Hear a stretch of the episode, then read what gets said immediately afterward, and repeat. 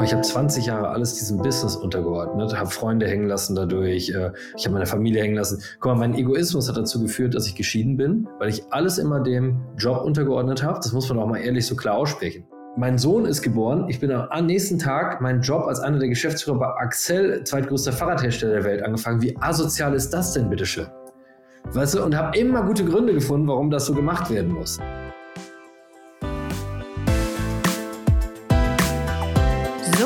Startup mit Georg Räth. Wenn ihr ab und zu auf LinkedIn unterwegs seid und euch für Business interessiert, dann habt ihr bestimmt schon mal von Markus Diekmann gehört. Das ist ein bekannter Unternehmer mit inzwischen Zehntausenden Followern. Und er hatte inzwischen schon vor einer Weile über seine echte ungewöhnliche Jobsuche als Top-Manager berichtet. Er wollte sich nämlich nicht bei dem Unternehmen bewerben, sondern das Unternehmen, das sollte sich bei ihm bewerben. Das sagt, glaube ich, auch schon einiges über ihn aus und es hat im Endeffekt natürlich auch geklappt. Und mit ihm darf ich heute sprechen, auch über persönliche Dinge, zum Beispiel, wie es ist, beruflich eigentlich so gut wie alles schon erreicht zu haben und trotzdem auch in ein emotionales Loch fallen zu können. Ich bin Georg Reth, Journalist bei Gründerszene und hallo Markus. Moin, moin, grüß dich Georg. Markus, du hattest ja vor ein paar Wochen, ist es inzwischen schon her, einen Post bei LinkedIn abgesetzt und du hattest geschrieben, dass du in den, damals waren es die vergangenen zwölf Monate lost warst, dass du an dir gezweifelt hattest, dass du in einem Loch warst. Das sind ja extreme Gefühle und äh, ein paar Zeilen bei LinkedIn, logischerweise, die werden dem natürlich nicht gerecht. Ja, das kratzt logischerweise nur an der Oberkratze. Also, was bedeutet das für dich, dieses Lost-Sein? Ja, es ist äh, interessant, weil ich habe das ja dann, ich habe ja darüber offen gesprochen und dann gab es so unfassbar viel Feedback von vielen Leuten, die auch lost sind. Lost heißt wirklich, richtig auch Sorge zu haben, bin ich eigentlich noch richtig in dem, was ich tue? Habe ich noch die Leidenschaft, das weiterhin zu tun und vor allen Dingen auch den gemeinsamen Siegeswillen, gemeinsam mit dem Team gewinnen zu wollen? Kann ich das Feuer nochmal entfachen? Habe ich auch noch die Kreativität, die es erfordert und den Mut, den es erfordert, es zu tun? Und was wollte eigentlich immer der 20-jährige Markus damals zurückblickend und werde ich dem heute noch gerecht, weil manchmal entwickelt man sich ja aus dem heraus, was man getan hat, was, äh, mhm. was einem erfolgreich gemacht hat, aber schaut zu wenig zurück, ob es das auch wirklich immer war, was man machen wollte. Genau, und nachdem ich ja so eine große Passion erleben durfte in den letzten 20 Jahren und mit Rose Bikes natürlich auch nochmal eine gemeinsame Krönung. Weißt du, wir wurden zum Thought Leader unserer Branche und durften so viel bewegen, durften so viele Leute aufs Rad bringen, so viele Menschen begeistern.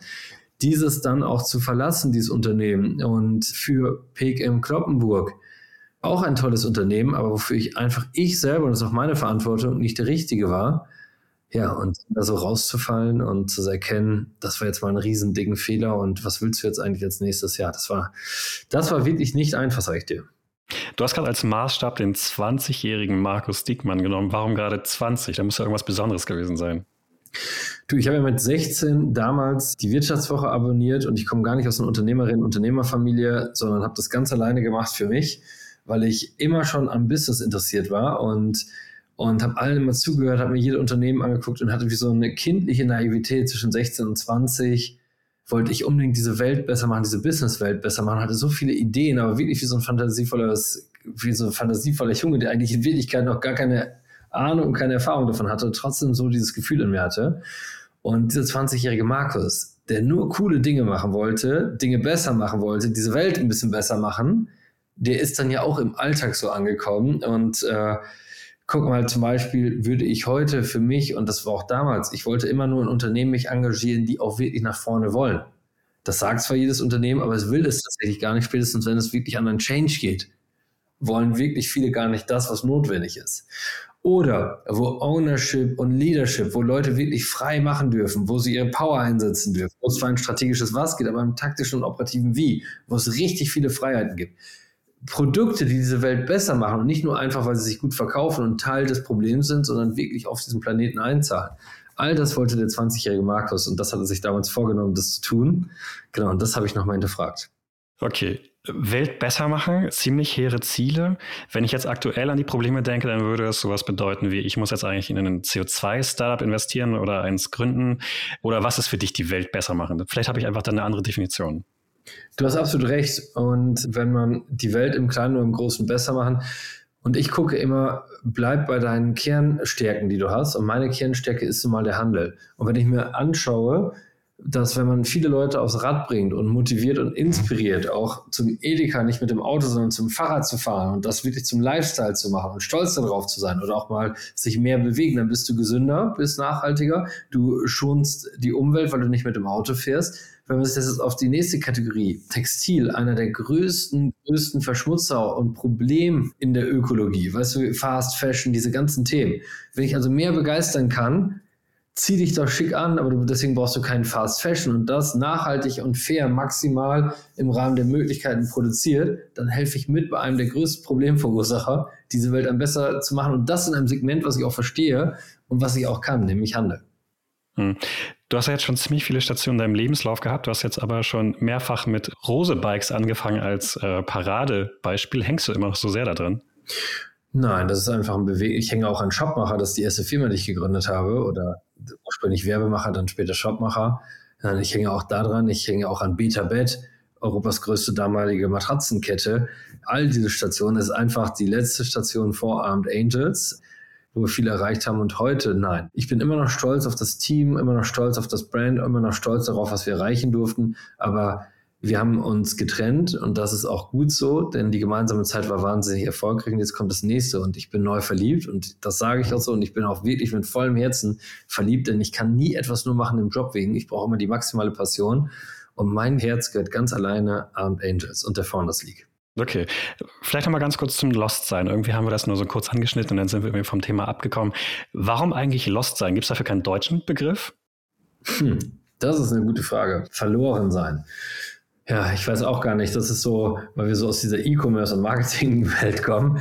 Da, da und heute mit der ganzen Netflix-Generation, da baut man immer gerne diese englischen Buzzwords mit ein. Also sorry dafür, dass ich das auch tue.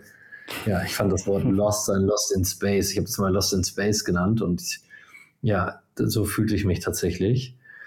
Du musst ja wissen, das ging ja so weit bei mir mit diesem Lost in Space, dass ich äh, kurz gedacht habe, meine in Anführungszeichen Karriere, die ich bisher zurückgelegt habe, die stampfe ich ein und ich verabschiede mich komplett aus dieser Handelswelt und mache einfach wirklich was komplett ganz, ganz, ganz anderes. Denn ich spüre es nicht mehr, ich habe das Feuer nicht mehr, ich kann es nicht mehr. Ich habe mich auch wirklich komplett aus dem Business zurückgezogen, bin auf keine Vorträge mehr hingegangen, ich bin nirgendwo mehr hingegangen und bin angefangen zu Hause zu kochen, bin angefangen, äh, mir Sport wieder zu machen, bin angefangen, mit meinen Kids zu spielen, was ich sonst auch als wichtige Säule habe, aber noch mehr als sonst und habe gedacht, das alles andere kann ich nicht mehr. Ich habe ich hab das Gespür verloren, ich habe den Riecher verloren, ich habe das Bauchgefühl verloren, ich kann nicht mehr richtig entscheiden und habe keine kreativen Ideen mehr und bin einfach nicht mehr motiviert genug. Und da gibt es ja diesen zwei prägenden Sprüche, Einmal den von Wolfgang Wanning, mein Business Coach, der gesagt hat, ich verstehe gar nicht, warum du rumheulst. Du hast nur einmalig dich falsch entschieden und wusstest es eigentlich vorher, dass du nicht der Richtige bist und hast einfach mal einmal nicht auf deinen Bauch gehört. Das heißt nicht, du hast dein Bauchgefühl nicht verloren und ich war ja damals in dem Prozess dabei, also Wolfgang, sondern du hast einmal eben nicht auf deinen Bauch gehört, auf den du dich immer gut verlassen konntest. Und das zweite war ein wirklich super guter Freund von mir, der sagte, ja, das ist schon dramatisch. Jetzt fällt der Markus Diekmann einmal vom Pferd und äh, nachdem er so erfolgsverwöhnt war und dann, dann heult er rum und traut sich nicht selber wieder aufzustehen. Und auch ein Markus Diekmann muss wieder aufs Pferd, wie jeder andere Mensch auch. Und absolut richtig und absolut beide haben absolut recht. Und das habe ich dann auch getan. Das, was du jetzt allerdings beschrieben hast, dieses quasi Loch, in das du gefallen bist, das klang jetzt gar nicht so schlimm, fand ich. Also schön was zu kochen, vielleicht mal in Ruhe, die Familie, mehr Zeit zu haben, mehr Zeit für Sport. Warum ist das jetzt so negativ?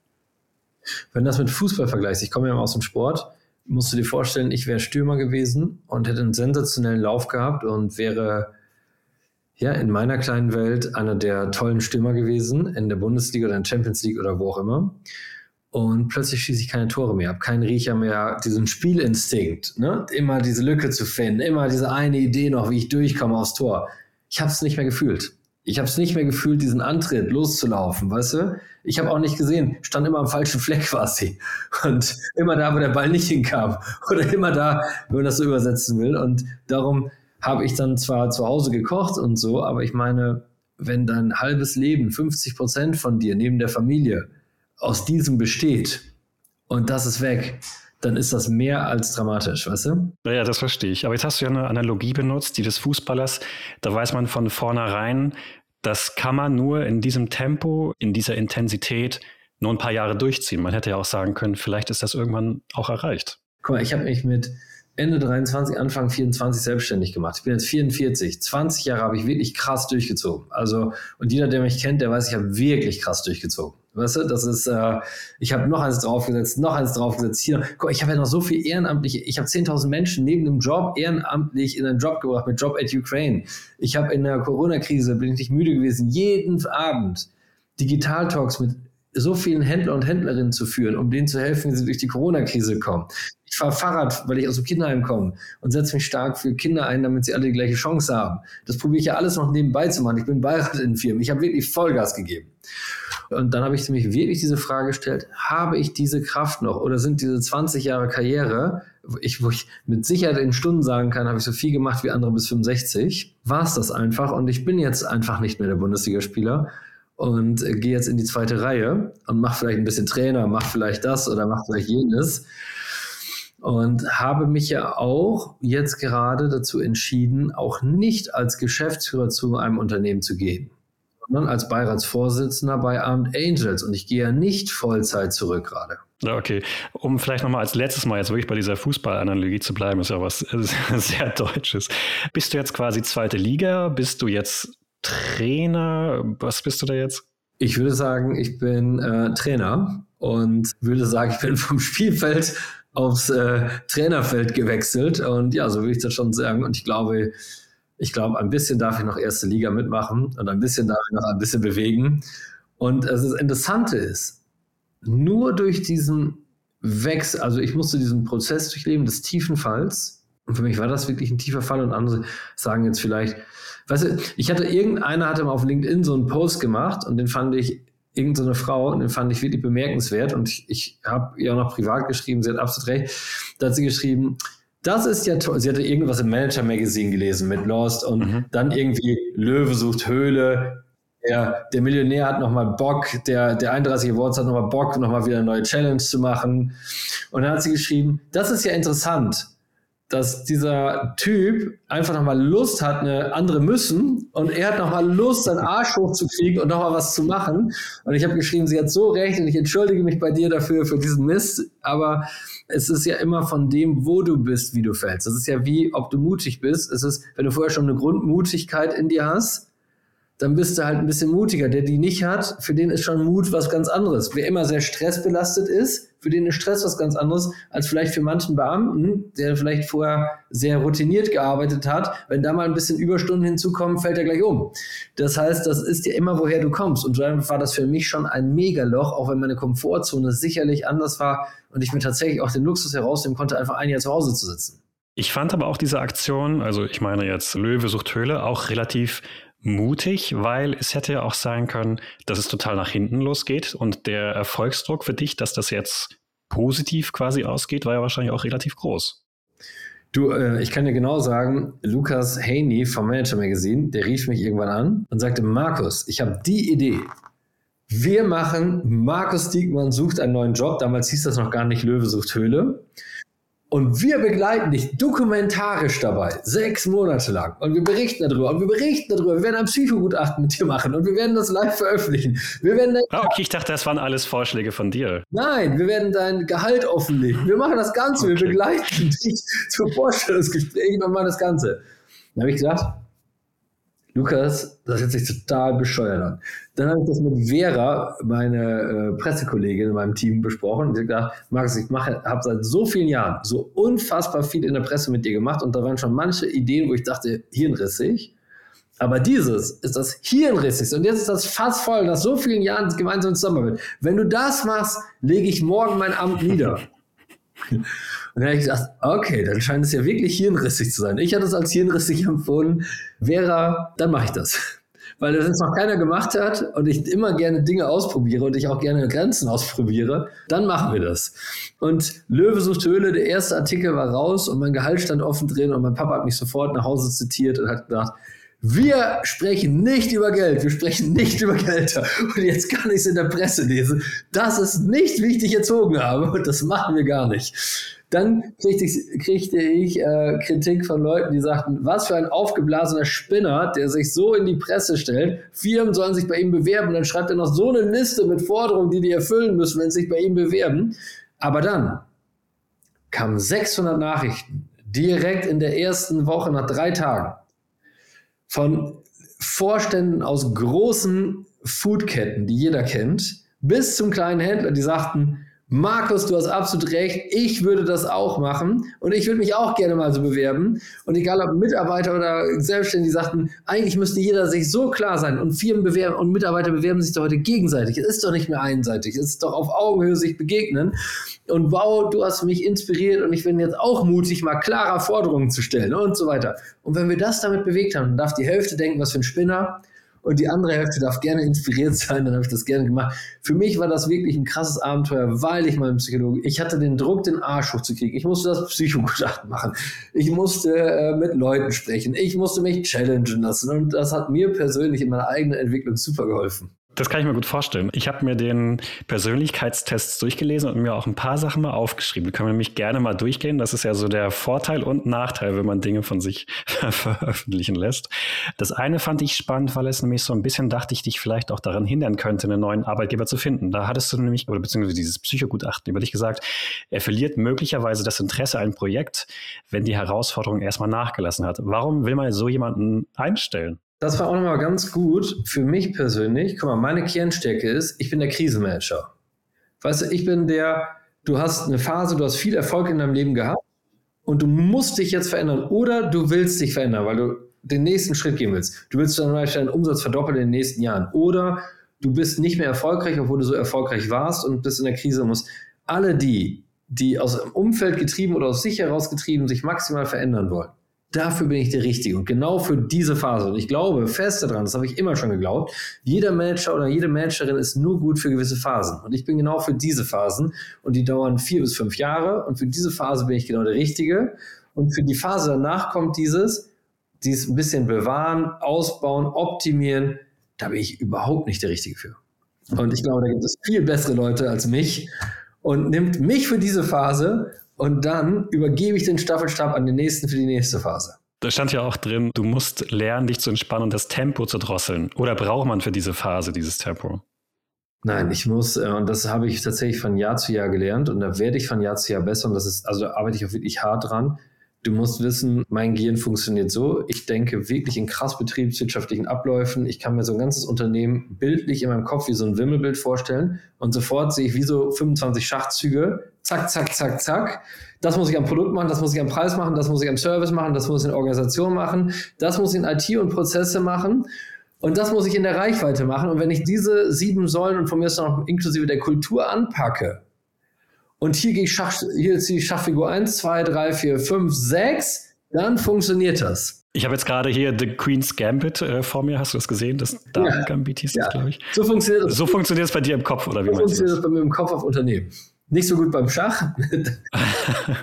also bist kein guter Schachspieler. Ich bin ein passabler Schachspieler, aber kein das heißt, nee, aber so kann ich das tatsächlich in meinem Gehirn abspulen und das auch alles mit wenn dann hinterlegt. Wenn, wenn ich das mache, was passiert dann und jenes und das auf so diese Mehrgleisigkeit. Und es hat sich auch bewahrheitet, dass es funktioniert? Ja, dass die ganze Mission Zukunft Rose raus entstanden, die wir auch öffentlich gestellt haben, wo wir 31 Prozent Wachstum im ersten Jahr erzeugt haben, wo alle gesagt haben, das ist wahnsinnig. Ich meine, mein Banker von der Sparkasse damals, der Vorstandsvorsitzende, der hat in sein Heft geschrieben, und das hat er mir drei Jahre später gezeigt, entweder ist dieser Typ total wahnsinnig oder er ist genial. Keine Ahnung. oder beides. Aber wir wetten, oder beides, oder gar nichts, oder gar nichts von dem.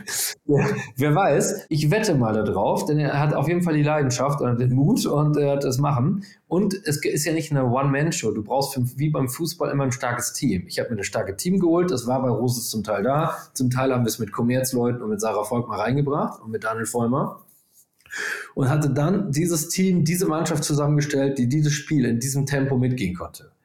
Aber auch ich musste mich entspannen. Das heißt, ich glaube, was ich, wir haben damit unglaublich richtig gelegen und unglaublich Erfolg gehabt, aber dieses Tempo muss sich auch immer situativ anpassen. Bei anderen Unternehmen muss ich damit leben, dass ich noch dreimal mehr die Runde machen muss und dreimal mehr dafür sensibilisieren muss, dreimal mehr motivieren muss, dreimal mehr inspirieren muss.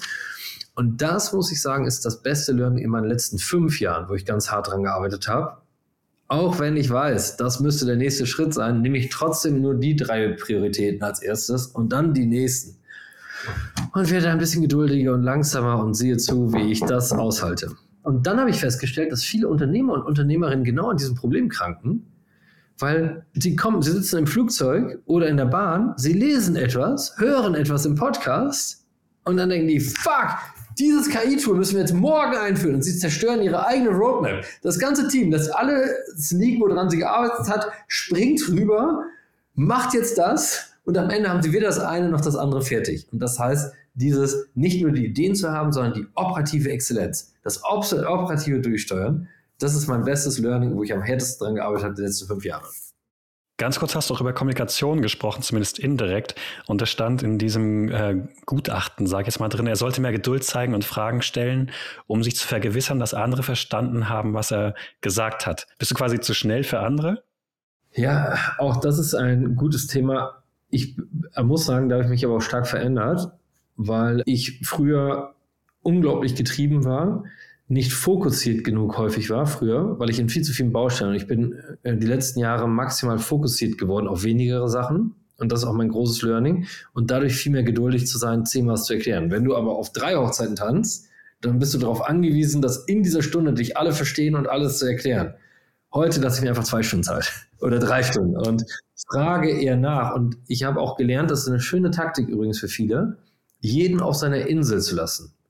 Das heißt, ich gucke mir eher an, wo steht eine Person. Ich habe mich auch viel mit systemischem Coaching auseinandergesetzt. Das heißt, wo steht eine Person, was ist ihre Sichtweise, was ist ihre Realität und ihr Verständnis und lass mir das eher mehr spiegeln und arbeite eher von dort aus und gehe von dort aus weiter. Ist es übrigens auch eine Kommunikationstaktik, sag ich mal, in diesem Gutachten schon noch drin, du neigst dazu, andere zu provozieren, damit sie ihre Meinung äußern? Oh ja, damit habe ich mich super stark auseinandergesetzt. Als ich das über mich gelesen habe, dann habe ich direkt mal Freunde gefragt und meine Eltern gefragt und alle. Und das tatsächlich. Und das ist tatsächlich einer vielleicht meiner sogar wichtigsten Talente. Zu provozieren. Zu provozieren, in charmant zu provozieren, aber sehr klar, dass Leute wirklich raushören, was sie denken. Und wir leben heute in einer Gesellschaft, wo viel zu viele Menschen im Business sagen, ja, zum Beispiel das IT-Projekt läuft, super. Wir, weißt, wir geben immer uns gegenseitig Updates. Wir haben OKRs eingeführt. Wir, wir haben alles Mögliche eingeführt. Dann geben wir alle Updates. Alles auf grün. Alles auf grün. Und dann fragst du wirklich, glaubst du wirklich daran, dass das, was wir da machen in deinem Bereich, das Richtige ist? Ich hier gesagt habe, was das Richtige ist, glaubst du dran? Nein, Markus, ich glaube nicht dran, weil du die drei Punkte übersehen hast. Warum hast du es nicht gesagt? Also du meinst, die Wahrheit zu sagen ist provokant, oder? Das ist damit gemeint. Ich schaffe es, dass Leute wirklich mir eine äh, Meinung ins Gesicht sagen, was sie wirklich glauben und nicht, was die politisch korrekte Antwort gewesen wäre. Einen letzten Punkt ähm, müssen wir, glaube ich, aus dem Gutachten noch kurz ansprechen. Da stand nämlich drin, er neigt zu Intoleranz Menschen gegenüber, die langsam denken. Was ist damit gemeint? Also intolerant bin ich überhaupt nicht, weil ich jeden Menschen wertschätze und das ist einer meiner wirklich wichtigsten Kernwerte jeder Mensch kann etwas und ich kann von jedem Menschen lernen. Aber wenn ich, ich trenne immer Management-Ebene und Mitarbeiterebene. Wenn ich mit hochbezahlten Manager, Managerinnen im Raum sitze, dann erwarte ich, dass ich in, und ich mir 30 Minuten Zeit nehme. Dann, und das ist damit gemeint. Ich bin sehr faktenkomm. Ich war ursprünglich mal Controller. Also ich habe das große Glück, ein unglaublich kreativer Mensch zu sein, der gleichzeitig sehr zahlendriven ist. Das heißt, ich brauche aber Fakten immer zu allem. Und manche erzählen immer eine Stunde lang so einen Bogen und ich frage aber, was war es jetzt? Ich habe das nach, nach zehn Minuten verstanden. Das ist, haben wir jetzt den Umsatz erreicht oder haben wir ihn nicht erreicht? Das will ich wissen. Haben wir uns die KPI äh, hingekriegt oder nicht? Haben wir den Fortschritt hingekriegt? Das möchte ich einfach wissen und ich möchte nicht diese zehn Dinge, warum alles super ist. Ich möchte erstmal die Fakten und dann will ich wissen, wie wir es lösen. Und da bin ich tatsächlich bis heute ein bisschen ungeduldig, wenn man mir so einen Spannungsbogen und ich schon durchschaue dabei, okay, ich wollte einfach nur, und weißt du, ich habe das so oft in meinem Leben auch zugehört, wie das andere machen, die und wie ich das selber erlebt habe in Meetings, weißt du, es ist doch super zu sagen, die letzte Woche, die Umsätze haben wir nicht erreicht, was wir uns vorgenommen haben, oder wir haben irgendeinen technologischen Fortschritt nicht erreicht, oder wir haben das nicht erreicht. Ist doch mega. dann wissen wir schon mal, was wir nicht geschafft haben. Dann lass uns doch daraus, wäre viel wichtiger die Diskussion, hey, das war Hammer, dass wir jetzt wissen, dass wir es nicht erreicht haben. Denn das sind die drei Learnings. Erstens, zweitens, dritten. Und das werden wir jetzt, es kann ja sein, Markus, du hast uns keine Ressourcen gegeben. Markus, du hast uns zu viele Themen und nicht fokussiert. Markus, du hast uns kein Budget gegeben oder du hast das Problem nicht geholfen, aus dem Weg zu schieben. Ne? Oder unser Produkt war einfach blöd und können wir drüber lachen, weil wir haben es ab dann gelernt und ab dann können wir gemeinsam es besser machen. Stattdessen haben wir eine Alles ist super Kultur entwickelt und ich merke, wie sie sich immer stärker etabliert und keiner redet mehr über diese Fakten. Aber findest du, man sollte wirklich nur über Fakten sprechen? Wäre das nicht auch ein bisschen einsam? Nein, man darf auch über Emotionen und Werte reden und das ist mir auch wichtig. Wir dürfen auch über Menschlichkeit, wir dürfen auch darüber reden, dass wir uns gerade traurig fühlen. Wir dürfen uns darüber reden, dass wir uns lost fühlen und wir dürfen auch darüber reden, dass wir gescheitert sind und nicht, weißt du, wenn ich die Presseberichte über P und C lese, die haben gesagt haben, die haben es nicht geschafft, den Markus Diekmann zu halten, so einen kreativen Digital First Typen. Er stimmt nicht. Markus war einfach, hat sich einfach fehl eingeschätzt, war so arrogant, er könnte das rocken, obwohl sein Bauch gesagt hat, das, was die als Typen brauchen, der bin ich nicht. Und ich habe denen das angetan, zu denen zu gehen. Also, liebes P&C-Team, es tut mir wirklich leid, dass ich das angetan habe. Ihr habt mir vertraut und ich habe nicht geliefert. Und ich wusste es vorher. Es ist einfach meine Arroganz gewesen, meine Überheblichkeit und das tut mir voll leid, dass ich euch das angetan habe. Du sprichst relativ häufig von dir in der dritten Person. Warum machst du das? Ist das so ein Vergangenheitsbewältigungsding? Ja, voll. Nee, äh, ansonsten rede ich nicht von mir in der dritten Person. Wie schlimm finde ich das denn? Also, aber nein, das tue ich nicht. Aber ich wollte nur damit, dass hier, damit das für die Leute transparenter ist.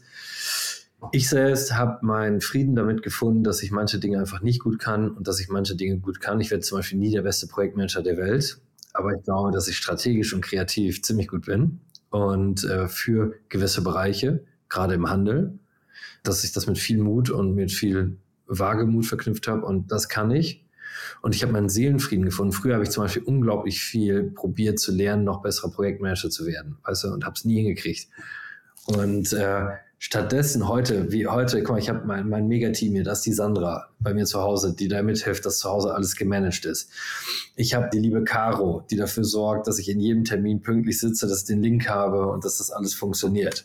Ich habe die liebe Adriana bei Armed Angels, die mir hilft, alles einzutakten, die, in, die genau der richtige, was ist das, Schritt 1, 2, 3, das arbeiten wir zusammen, aber dass das dann auch projektmanagementseitig durchgezogen wird jeder kann das bringen, jeder einbringt das, was er kann, dann werden wir gewinnen. Und damit habe ich aber meinen Frieden gefunden und das hatte ich lange Zeit auch nicht. Ja. Wie kommt das eigentlich bei Mitarbeitern an, wenn man ungeduldig ist und so Fakten verliebt ist? Was jemand, der bei Mitarbeitern beliebt ist, ist das egal? Muss man bei Mitarbeitern beliebt sein? Man kann ja gar nicht beliebt sein. Man kann verbindlich sein. Ich glaube, ich bin unheimlich verbindlich, wenn ich dir sage, das und das kriegst du, du kriegst die Gehaltserhöhung, kriegst du die Gehaltserhöhung von mir. Wenn ich dir sage, du kriegst sie nicht und dein Team kriegt nur das Budget nächstes Jahr, weil mehr haben wir nicht zu verteilen, dann ist auch das die Ansage. Du kannst dich verbindlich darauf verlassen, dass ich das Maximale für dich und dein Team probiert habe rauszuholen, aber es trotzdem limitiert ist. Und wenn mich dann drei Leute deswegen hassen, weil sie keine Gehaltserhöhung haben, dann verstehe ich das total und ich habe das Verständnis und ich würde am liebsten jedem einen geben. Aber ich agiere und ich schulde dem Unternehmen die Zukunft des Unternehmens und ich bin nicht da, dass ich jedem einzelnen Mitarbeiter die Zukunft schulde. Manche Manager versuchen ja, besonders in Startups ist das ja häufig der Fall, so ein Unternehmen gerne als Familie darzustellen. soll wahrscheinlich den Zusammenhang äh, stärken. Welche Analogie würdest du finden? Anscheinend nicht Familie? Ja, das ist übrigens spannend, weil ich da viel diskutiert habe, weil ich ja selber ein paar Mal ein Startup gegründet habe. Und ich glaube, dass es perfide ist, das Unternehmen als wir überdrehen das heute. Woche Workation mit Mitarbeitern, damit wir Urlaub und alles, wir saufen zusammen, wir feiern zusammen. Aber in Wirklichkeit, ich sage, Gib mir acht Stunden. Deine Leidenschaft auf dem Fußballplatz. Wir kämpfen zusammen. Da sind wir Profis, wir sind Arbeitskollegen, wir sind Businessfreunde. Und dann gehst du privat in deine Welt. Da hast du deine Freunde, da muss ich keine Rolle spielen. Da machst du mal was ganz anderes. Da lässt du, du darfst auch das machen, aber du machst alles ohne mich. Und ich rufe dich nicht um 10 Uhr an. Ich rufe dich auch nicht um 9 Uhr. Ich fahre nicht eine Woche auf Workation mit dir. Wir spielen auf diesem Fußballplatz und da spielen wir hochgradig professionell. Wir trainieren wir zusammen, wir inspirieren, wir challengen uns. Aber dann geh bitte und ich mache meine Sachen privat und du machst deine Sachen privat. Daran glaube ich, und das ist ein langfristiges, professionelles Miteinander. Ich weiß aber, wenn du das andere, das rein familiäre machst, dann kannst du temporär die Leute so zu High Performance, aber leider verbrennst du die damit auch. Weil irgendwann, sie geben alles mit dir, weil sie denken, sie sind ja dein Freund, sie sind deine Familie. Und irgendwann sagst du, so, jetzt nehme ich den nächsten als Abteilungsleiter, weil du hast dich bis dahin entwickelt, du bist nicht mehr der Richtige. Die fallen ins Bodenlose. Und ich bin der verbindliche Trainer an deiner Seite, der das mit dir spielt, auf Augenhöhe, aber ich bin nicht dein Kumpel. Du hattest in der Vergangenheit gesagt, ich weiß nicht, ob das noch aktuell ist, dass du versuchst, nur vier Tage offiziell zu arbeiten. Ist das noch aktuell? Weniger. Ich mache sogar momentan sogar nur drei, drei Viertel. Okay. Äh, weil ich noch mehr Zeit für meine. Die vier Tage habe ich immer gemacht, daran glaube ich. Ich nehme aber den fünften Tag für soziales Engagement und Netzwerk, wo ich probiert habe, anderen Händlern zu helfen, zu Netzwerken und so weiter. Nicht als klassisch frei. Aber heute probiere ich tatsächlich noch mehr Zeit meinen Kids zu verbringen. Mir ist ein unglaublich krasser Effekt aufgefallen. Meine Kinder sind fünf und sieben. Und ich war im Urlaub mit Freunden, dessen Kinder zehn sind. Und plötzlich wollten sie nicht mal mehr mit uns Abendessen und sagen, hey, das ist super mit euch Abend zu essen und ihr seid mega cool, aber wäre das nicht viel cooler, wenn ich da vorne mit am Tisch bei den anderen? Und dann dachte ich, ich habe nur noch drei Jahre bei der einen, drei Jahre, dann will ich nicht mal mit mir Abendessen. Ich muss ein Stück zurückschrauben und jetzt können das Leute sagen, was wieder, klar, toll, dass der das kann, aber ich könnte in der Zeit, stimmt, das kann ich, da bin ich privilegiert, aber ich könnte in der Zeit auch nochmal den nächsten Schritt gehen und bescheide mich für meine Verhältnisse auch dagegen und habe einfach die Familie noch höher priorisiert. Vor ein paar Wochen, vielleicht waren es jetzt auch schon Monate, ich bin mir nicht ganz sicher, da hattest du gesagt, dass du, selbst wenn du nur diese äh, vier Tage oder jetzt sind es eben drei, drei Viertel Tage arbeitest, bist du im Kopf eigentlich trotzdem immer beim Unternehmen oder bei den anderen Unternehmungen. Was bringt dir also dann dieser freie Tag oder diese drei freien Tage, diese drei ein Viertel freien Tage, wenn du trotzdem mit dem Kopf ja eigentlich doch noch zusätzlich woanders bist? Dann könnte man doch auch sieben Tage arbeiten, oder? Ja, aber das hat sich tatsächlich wieder gedreht ein bisschen. Also das stimmt. Und guck mal, wenn ich, ich laufe durch den Handel, ich gehe shoppen mit Freunden und gucke mir, was der Handel da gut macht oder schlecht macht und lerne daraus. Spreche auch ständig mit Kunden und Kundinnen, frage Freunde, wie finden sie diesen Pullover hier, diesen Abendendspullover, den ich jetzt anhabe. Das stimmt. Aber ich habe jetzt eins gelernt und das habe ich meinen wunderbaren Freunden Uwe, Danny, Sarah und Alex und allen äh, und Benny zu verdanken ich habe etwas gelernt, was ich nicht konnte, und das hört sich jetzt vielleicht verrückt an. Ich hatte außer Politik, Sport und Business kein Thema. Und plötzlich kann ich jetzt über, ich weiß, wie aus dem Kurs für los ist, ich weiß, was hier passiert, ich kann mich wieder mit Leuten über private Themen unterhalten. Und das habe ich erst das letzte halbe oder dreiviertel Jahr. Und das heißt, ich schaffe es zum ersten Mal in meinem Leben tatsächlich wirklich, das Handy komplett wegzulassen. Ich war dieses Jahr zum ersten Mal im Urlaub dreieinhalb Wochen und habe das Handy weggelegt. Ich war den ganzen Tag, ich habe nur noch abends einmal kurz reingeguckt und war wirklich oft, das gab es bei mir gar nicht. Und ich musste erst mal lernen. Und ich dachte immer, Menschen haben immer gesagt, Markus, du redest immer nur über diese drei Themen. Und dann dachte ich, was meinen die denn? Ich weiß gar nicht, was die meinen. Worüber unterhalten sich denn andere, bitteschön? Gibt es denn mehr als diese drei Themen? Was? Und ja, und jetzt bin ich super stolz. Weißt du, ich mit Sarah, Dani, da setze ich mich sogar morgens mit, wenn wir die Kinder in den Kindergarten gebracht haben, noch mit ins Café und dann reden wir wirklich, wir haben schon gesagt, dann sind wir die Mini-Gossip-Girls und wir reden einfach dann über diese Themen. Und ich finde das mega stolz, mich plötzlich damit so auseinanderzusetzen. Oh, da ist ein Schulfest, ich muss ein Gurkenkrokodil basteln. Ich finde das wirklich super cool. Wie bastelt man denn eigentlich ein Gurkenkrokodil? Hat irgendeiner einen Tipp? Wie machst du dein Adventskalender? Zeigst du mir das mal? Oder, uh, wie kriege ich jetzt Mathe gelernt mit Spaß? Wie schaffen wir das zusammen, dass wir hier das mit Spaß machen? Wie kann ich diese ganzen Alltagsthemen? Wie kriegt meine Tochter einen Zopf gebunden? Ich weiß bis heute nicht, wie das geht. Okay, jetzt haben wir ja auch relativ häufig oder besonders über Privilegien gesprochen, ja. Und wenn man sich jetzt also um Geld keine Sorgen machen muss, anscheinend auch eine Familie hat, die man liebt und die einen hoffentlich auch liebt, worum sorgt man sich dann? Du, um alles. Ich finde, wenn man das Leben nicht ernst genug, guck mal, meine Eltern werden älter. Guck, ich habe 20 Jahre alles diesem Business untergeordnet, habe Freunde hängen lassen dadurch, äh, war zwar immer da, wenn die ein Problem hatten, das würde auch keiner bestreiten, aber gar kein Alltag ich habe meine Familie hängen lassen. Guck mal, mein Egoismus hat dazu geführt, dass ich geschieden bin, weil ich alles immer dem Job untergeordnet habe. Das muss man auch mal ehrlich so klar aussprechen. Weißt du? Ich meine, mein Sohn ist geboren. Ich bin am nächsten Tag meinen Job als einer der Geschäftsführer bei Axel, zweitgrößter Fahrradhersteller der Welt, angefangen. Wie asozial ist das denn, bitteschön? Weißt du? Und habe immer gute Gründe gefunden, warum das so gemacht werden muss. Und ich sorge mich schon dafür, dass, weißt du, kann ich jetzt als Freund besser für meine Freunde da sein? Kann ich das? Kann ich meinen Eltern ein bisschen Zeit schenken, die mir so viel Liebe geschenkt haben? Kann ich das und ich kriege es immer noch nicht gut hin? Kriege ich das besser hin? Krankheiten, Gesundheit und diese ganzen Themen. Und ich, ich meine, ich sorge mich da schon in der, wie kriegen meine Kinder in der KI-Welt, wie, wie kann ich denen viel Liebe schenken, dass sie dann auch glücklich werden? Wie kann das alles sein? Ich, guck mal, ich komme aus dem Kinderheim, ich war vier Jahre im Kinderheim. Ich kenne so viele Kinder, die heute 18, 19, 20 sind, die keine Eltern haben, aus dem Kinderheim kommen. Wie schaffe ich, dass die auch eine Chance haben? Weißt du, wie kann ich ein paar Leuten wirklich ernsthaft helfen? Und äh, was passiert, wenn ich morgen nicht mehr da bin, weil ich vom Baum fahre? Was schaffe ich dann? Und äh, ja, habe schon äh, wie jeder Mama und wie jeder Papa ganz normale Alltagssorgen. Okay, gut, glaube ich dir. Das hast du äh, ehrlich rübergebracht. Ähm, lass uns einmal noch kurz vielleicht zum Monetären kommen.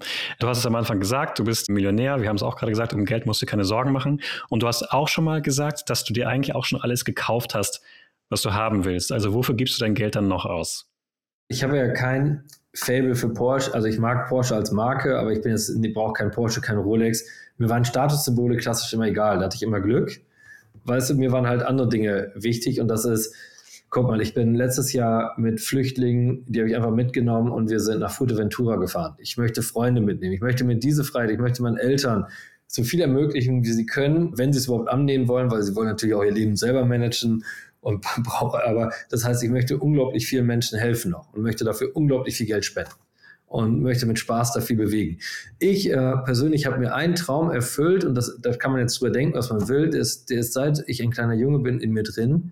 Was ich war immer ein Kind des Wassers. Ich war immer den ganzen Tag im Wasser und war ein schön Wetterschwimmer und habe es immer gehasst bei Kälte. Ich fahre auch ungern Fahrrad bei Kälte und habe mir ein Poolhaus in meinen Garten gesetzt, in einem Wintergarten, wo man jetzt das ganze Jahr drin trockenen Fußes aus einem Wasser selber schwimmen kann, selbst nachts um 12 Uhr, wenn es draußen 0 Grad ist und mit einer Sauna dran und habe mir eine eigene kleine Wellnesslandschaft. Und die teile ich mit Freunden und die teile ich mit Nachbarn. Und da gibt es demnächst sogar Schwimmkurse kostenlos für äh, alle möglichen Leute, die drin angeboten werden, um wenigstens etwas zurückzugeben. Aber dennoch habe ich mir das gegönnt. Und ja, du kannst sagen, das ist tatsächlich ein echtes Statussymbol. Vielleicht, ich habe es nur für mich gemacht, für die Kinder gemacht, für meine Freunde gemacht. Und was du denkst, ist mir egal. Und ja, diesen Luxus habe ich mir wirklich gegönnt und ich habe ihn mir wirklich verdient. Okay, jetzt ist wahrscheinlich trotzdem noch relativ viel Geld übrig und du hattest ja gerade gemeint, du machst darüber Gedanken, was passiert, wenn ich vielleicht mal einen Unfall habe, was auch immer. Das heißt, irgendwann wird wahrscheinlich auch dieses Geld an deine Familie übergehen. Findest du das gut, dass die plötzlich nicht wie du von Null anfangen müssen, sondern direkt gleich auf so einem großen Berg von Geld sitzen? Das ist auch wirklich eine gute Frage, weil ich glaube, dass man Kindern nur Liebe schenken muss. Das ist ein Grundsatz von mir. Und die müssen den Rest selber hinkriegen. Weißt du, ich schenke den Liebe, weil was ich schon ganz gut fand, meine Eltern haben kein Geld gehabt in dem Sinne.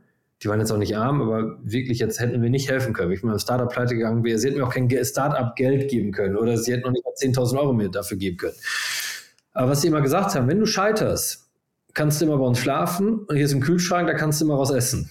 Und du wirst einfach in meinen Arm genommen. So, und das ist das, was ich meinen Kindern geben werde. Und wenn ich vom Baum fahre, bei mir ist alles so aufgestellt, sie werden nicht mit 18 irgendwie das Geld hinterher und sie werden nicht ihre erste Startup-Idee, sie müssen sie selber finanzieren.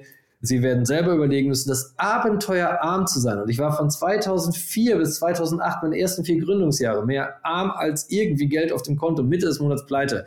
Und dieses lustige Abenteuer, liebe Kinder, das gönne ich euch auch. Und eins verspreche ich euch, ihr dürft immer zu mir kommen. Im Kühlschrank ist was für euch zu essen. Ihr werdet immer hier schlafen dürfen. Aber die Armut des, des, des Selbstständigsein, wenn ihr dann wollt, dürft ihr selber durchmachen. Jetzt muss man natürlich sagen, Armut vielleicht nach ist eine schwierige äh, Definition vermutlich. Andere Leute würden wahrscheinlich andere, äh, andere Dinge, andere Summen als, als arm bezeichnen. Wenn man in, in, westlichen Ländern arm ist, äh, ist man in anderen Ländern eher reich. Ne? Also Toll, das muss man sehen, da hast du absolut recht und darum entschuldige ich mich dafür, da hast du absolut recht. Aber ich möchte es mal auf den Punkt bringen. Bei mir kam wirklich Mitte des Monats, vier Jahre lang, nichts aus dem Geldautomaten raus. Ich wusste nicht, wie ich die Miete zahlen soll. Ich wusste nicht, wie ich mir tatsächlich das nächste Essen kaufen sollte. Das habe ich irgendwie so halbwegs, habe wirklich häufig auch einfach nur ganz, ganz billige Sachen, immer nur Reis gegessen, weil du es irgendwie bezahlen kannst. Und das hört sich heute so lächerlich an, aber ich wusste nicht mal, wie ich mein T-Shirt kaufen sollte für das nächste Business-Meeting, wo ich rein musste als Berater oder das Hemd. Und äh, wenn mir einer sagen will, er weiß nicht, wie das ist, wirklich mit nichts dazustehen und wirklich trotzdem lächeln zu müssen, das weiß ich schon. Lass uns mal jetzt zum Abschluss kommen. Ganz klassisch. Vorsätze für 2024.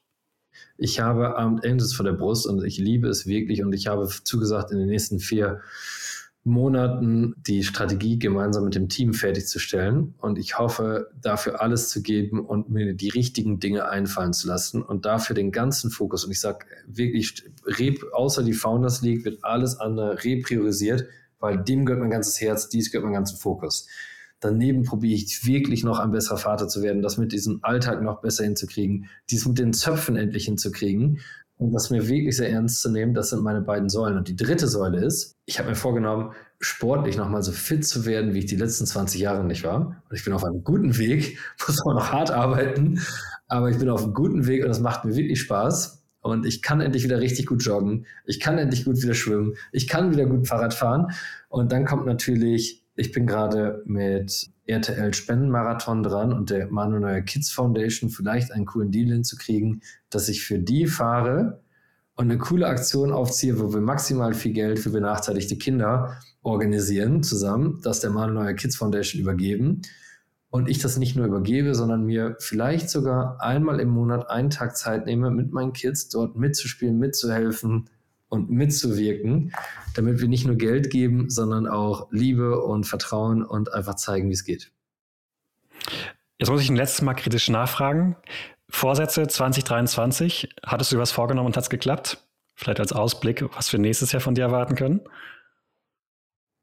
Also 2023 habe ich mir vorgenommen zu gucken, ob ich aus diesem Lost-Loch komme. Und das habe ich geschafft. Äh, habe zwischendurch aber ehrlich gesagt gedacht, dass ich es nicht schaffe. Das muss ich auch sagen, sondern tatsächlich meine Karriere beende. Also von der habe ich es zum Teil geschafft. Und ich muss, finde, dass ich 2023 das Ende super ist, mittendrin ist überhaupt nicht super war. Ich glaube, dass ich Anfang 2023 vielen Leuten ein bisschen geholfen habe, aber nicht genug. Und ich hätte mehr tun können und habe es nicht getan, weil ich einfach ja in diesem Lostloch war und dafür entschuldige ich mich. Und wenn das, das ist nicht mehr mein Anspruch 2024, aber da muss ich sagen, sorry an ein paar Leuten, die mir da vertraut haben und denen ich nicht die gleiche Leidenschaft und Aufmerksamkeit gewidmet hätte, wie ich sie sonst vielleicht gemacht hätte. Aber das habe ich tatsächlich nicht gut gemacht. Und darum hoffe ich auf 2024, dass dieses eine Jahr Coaching wirklich gut da für mich war. Markus, danke, dass du äh, heute hier warst und dich auch äh, sehr, sehr persönlich geöffnet hast. Und danke an die Zuhörer auch, dass ihr eingeschaltet habt. Gerne auch nächste Woche wieder bei So geht's Startup. Cool, danke auch.